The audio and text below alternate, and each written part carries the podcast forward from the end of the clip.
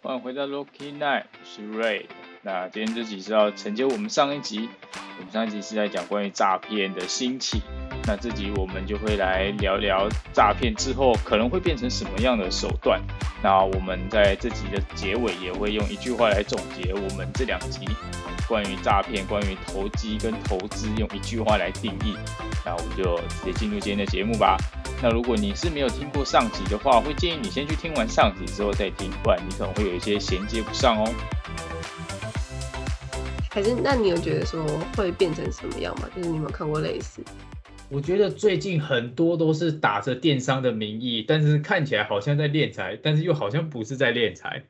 你说有点像微商，类似像微商。对对对对对，现在就变大家都在做微商啊，然后超多这种人，他就会在他的 IG 线动上 po 哦，我可能七月一号赚多少钱，七月二号赚多少钱，然后七月然后就给你补一个线动说，呃，疫情现在怎么样？可是我每天都赚很多钱，那你去看如果对啊，就看啊，就。他们好像变成这是一个新的手法了。其其实我我并没有觉得微商或者是呃什么电商他们不好，但是我很讨厌一个行为，就是他们会去贬低其他的人，不不跟他们不参加他们的人。嗯，他们去贬低说什么？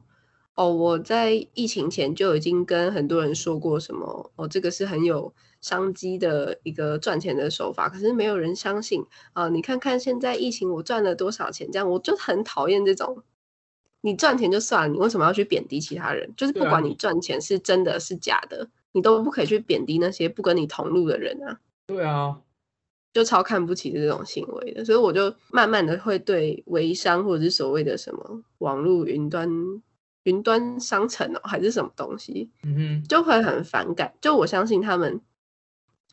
呃，可能制度很好，或者是包 装的很好，whatever。然后也许真的也有赚到钱，但是我很不喜欢他们的那种贬低的风气。嗯，对，或者是甚至一直去炫耀说自己赚很多钱的这种这种做法，因为我就会觉得你就会带坏现在很多刚毕业的大学生，或者是像现在大家就很注重自己的网络形象嘛。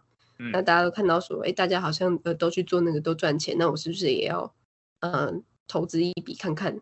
嗯可是老实说，我觉得那种微商电商不是每个人都做得起。如果每个人都做得起，那种还会有低收入户，大家都赚大钱就好了。对啊，对啊，对啊，对。所以我就觉得还是要有一点自己的判断能力，要有独立思考的能力啊！大家。对啊，就是不懂为什么有些人会被骗呢？你身边有人被骗？过的经验吗？我身边有人在做，但是我不知道他是真的还是假的。就是他会一直抛他每天赚多少钱，就赚多赚少是其次。可是我我自己会认为。就是你就算赚钱，你也不是你也不应该是用这种方式来让大家知道我在赚钱。大家都在工作，大家都有在领薪水，但是我们没有每个月都说哦，我这个月领多少，或者是我我把我的月薪除以三十天，我每天领多少，我们不会这样吧？那你为什么要？对，就是你为什么？就像我们不会每个月五号或十号领薪水的时候在那边发说哦，我这个月赚多少钱？对啊，然后你 很好笑这样。然后我到就看得很烦，可是就觉得啊，大家朋友一场，然后他也他也没有做什么我讨厌的事，他纯粹就是他用我不喜欢的方式在经营他自己的生活。然后 OK fine，那我就我我就直接封锁他的线动，但是我们还是保有朋友关系，我们还是很友好，只是我不想再看到这些。对啊，我我也会把那种就是整天在发什么商品，或者是一直在炫耀自己赚多少钱，或者是什么加入我一起赚钱的行列的这种，对对对对对，什么全部隐藏。对，然后什么加入团队，什么换一个脑啊，什么鬼的？对，就是哦，what the fuck，你才是被洗脑，你是加入那个团队被换脑了吧？吓死人！那我们刚刚有提到，他们现在都会开始，就是有一点像在投资那些伪网红。那前阵子其实蛮多人也有在讨论伪网红这个东西，因为大家都认为，比起那些真正的艺人啊，或者是真正大咖的网红。这些伪网红更值得大家信任，因为他们他们的粉丝本来就没有那么多嘛，那相对他们粘着力，这些人的粘着力可能就会更强。那他们可能也有嗅到这个商机，所以他们就开始放在这些小网红身上。而且你没有什么名气，通常人家只要释放一点甜头给你，基本上你不会拒绝，而且你也不太会去就是去很大动作的反应说，干你这就是在骗啊！除非他真的很明显啊，这种很明显，那我们就不讲。那如果他是有包装过的，基本上这些小网红他们也不会太去，就是毕竟有钱赚，我我干嘛不赚？我终于我经营了这么久，我终于可以开始赚赚钱了，我干嘛不？我就觉得那些伪网红就只是，我相信一定也有，呃，他对每个产品都很把关，就是会去把关自己业配的东西，然后也。让自己的受众可以买到安全的商品，我相信一定有这种伪网红。可是大部分我们所看到的伪网红都是没有在把关自己的商品的，而且这个底卡随便划都是，就是为了拿到商品或者拿到业配的产品或是公关品什么的，就会觉得哦好，我全部都接。对我觉得他们就只是在把自己经营好不容易经营起来的东西，在一点一点的耗损掉，然后。就只是在赌有没有可能一天被人家开地图炮之类的。地图炮。对啊，我就觉得就是就是高风险高报酬，对，你的风险就是很大，那当然你可能一定有赚到钱，对，就是每个人的选择不同啊。OK，那我们再拉回来讲，就是。那个运财诈骗的部分，那现在我们刚刚有说，我们有很多人就开始去检举，然后我们也实际上真的看到这些广告变少了嘛？那你有没有发现最近他们变成一种另外一种方式是什么？日薪三千，公司每月获利百万这种标题？有啊，也很多啊，甚至也没有，就是不止在 YouTube，有时候你可能滑滑 FB 也会看到，就是这种东西已经无所不在，所以我觉得，我觉得大家要很。要有一个判断，这个东西是真是假的一个判断的准则在，就是这种东西真的是我们无从避免，你不是说你装了一个 AD Block 就可以挡掉的东西。嗯哼，对，还是不管是新闻，然后广告，还是呃那些网红在宣传的东西，我觉得大家都要有自己要有一个一个核心思想，就是。没有人会大费周章的告诉你怎么样赚大钱。对，那如果有那个人，那个人百分之九十九点九九是诈骗。对对，就是你要只要记得一件事情，要是赚钱这么容易，怎么还会有低收入户？大家都赚钱，对对，而且那种通常觉得啊，瞄准的都是年轻人居多，就是想要小试身手，或者是觉得哎，我好像应该要有所作为。对，就是因为可能二十几岁到三十几岁，大家都在正在冲刺，或是一个比较累的、比较心累的时期。然后，可是这个时期大家都很穷，所以这这个时期很多人会为了急于想要跟身边的人炫耀，或者是想要炫富，或者是想要过好一点的生活，就会去尝试各种不同的管道。嗯通常也很容易受骗，像。最近也很多人跑去买股票，就是去当航海王，超多哎！我觉得股票这，我觉得股票这集可以另外再录一集，因为我一直觉得我们活在一个被神化的二十岁，就是大家开始会觉得你二十岁到三十岁这个阶段，你就应该要呃买车买房，有股票或者是有比特币，有什么虚拟货币，或者是你要很有所作为，然后。大家就会开始把，就是比如说巴菲特啊，他们已经七八十岁，他们完全把可能他三十岁到七十岁这段生活经验精华，他所遇到的任何失败的事情的浓缩的东西，因为他一定是经过这些过程，他才可以在他这个岁数，然后有这些财富或者是有这些经验跟这些知识嘛。但大家就直接把这中间剪掉呢，就跟看电影一样，男主角男主角第一天在练武功，然后下一幕就是十五年之后。然后大家就去，大家就开始神话啊！我二十几岁就要怎样？越来越多的那种年轻神，那种股年轻股神，少年股神。对对对对对，他就是可能赚了几波，然后就红起来，然后可能又过了一两年，然后投资什么，然后又摔了神坛，摔到没鼻子那种。对啊，我觉得我觉得其实现在太多人给自己的压力，或者是社会对。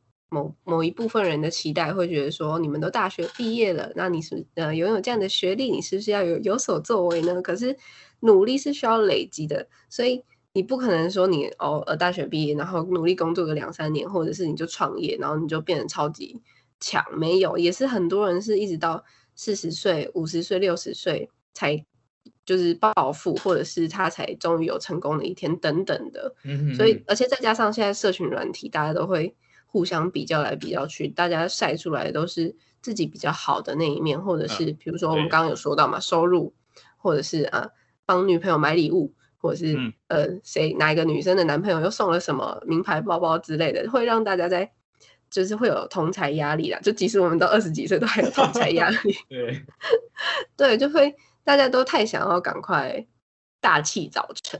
嗯对，但是就是因为这些压力，所以才导致这些诈骗会这么好赚。嗯，对我觉得不管是成功还是努力，还是赚大钱，还是暴富，或者是你今天想要当少年股神，那都是需要一定的时间去累积，而不是说哦，你今天运气好中了可能一千万好了，很多人中了头也都是两三年之内就挥霍完了，然后再再度回到普通人的生活。对啊，嗯这个可以讲很多了，我们可以之后再聊。对，我们可以之后再拉一集出来讲。好，那我们把我们把文化题拉回来，就是这些诈骗手段，他们他们好像都是用千篇一律的方式，就是他们联络的方式永远都是跟你加赖。那你换个角度想，你看过哪一间大公司他在面试你，或者是他在跟你讲怎么上呃怎么公司营运，或者是你上班需要注意的东西的时候，是用赖在跟你说的吗？就完全没有，就是一个很没有质感的一个。就是他们就是把这个过程变得很随便啊。那你一间大公司，你怎么可能放任你的人事部？妈的，竟然是这样子招人的。对，就是你，你今天要做一个，不管是一个投资还是什么都好，你只要发现它是一个很随便，然后杂乱无章的一个做事的方式，你就要怀疑说这间公司是不是有问题。嗯，对，这也是一个非常好察觉说这是不是诈骗的一个小技巧。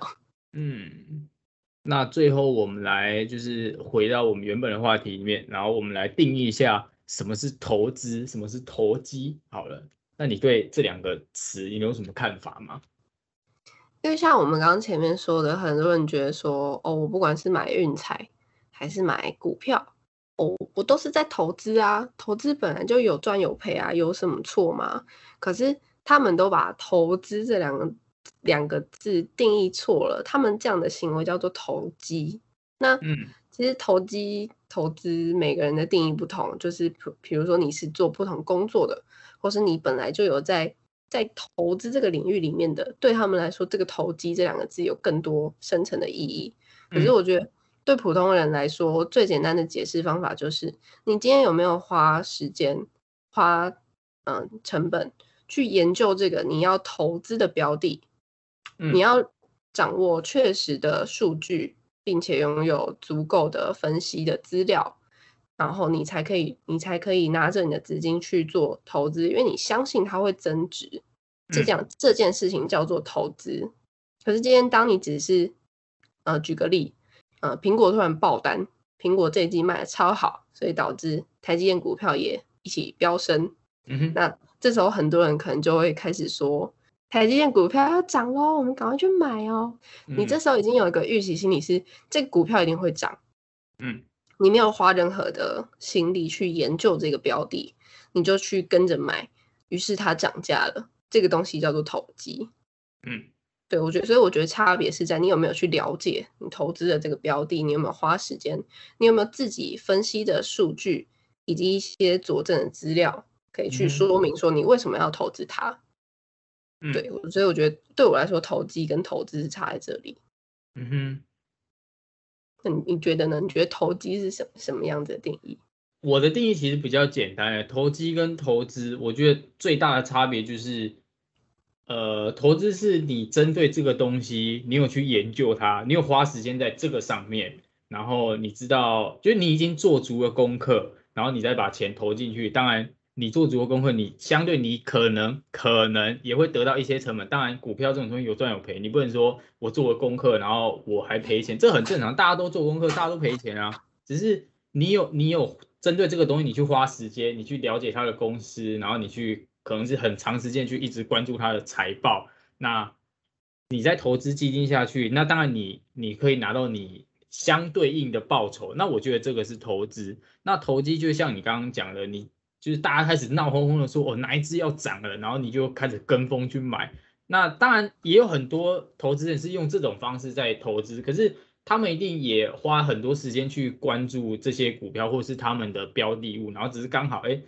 其中一次突然爆出这个消息，那我觉得哎好像可以赚一波，那就赶快进场，然后赶快就是快进快出赚那个快钱这样。我觉得投机就是在短时间之内赚到钱，那投资就是可能比较要花更多的时间，你才能拿到比较少的钱，但是基本上你不太会。赔太多，或者应该说，你以长远来看，基本上投资是不太会赔的。就是你投资还是会有呃差不多相对应的报酬，可投机有点像是买买乐透、买彩券的那种概念，在在在赌一波的感觉。对啊，像很多那种玩当冲的，大部分应该都是投机啦，我觉得。嗯，对啊，就是哦，今天会涨啊，买一下，然后再当冲。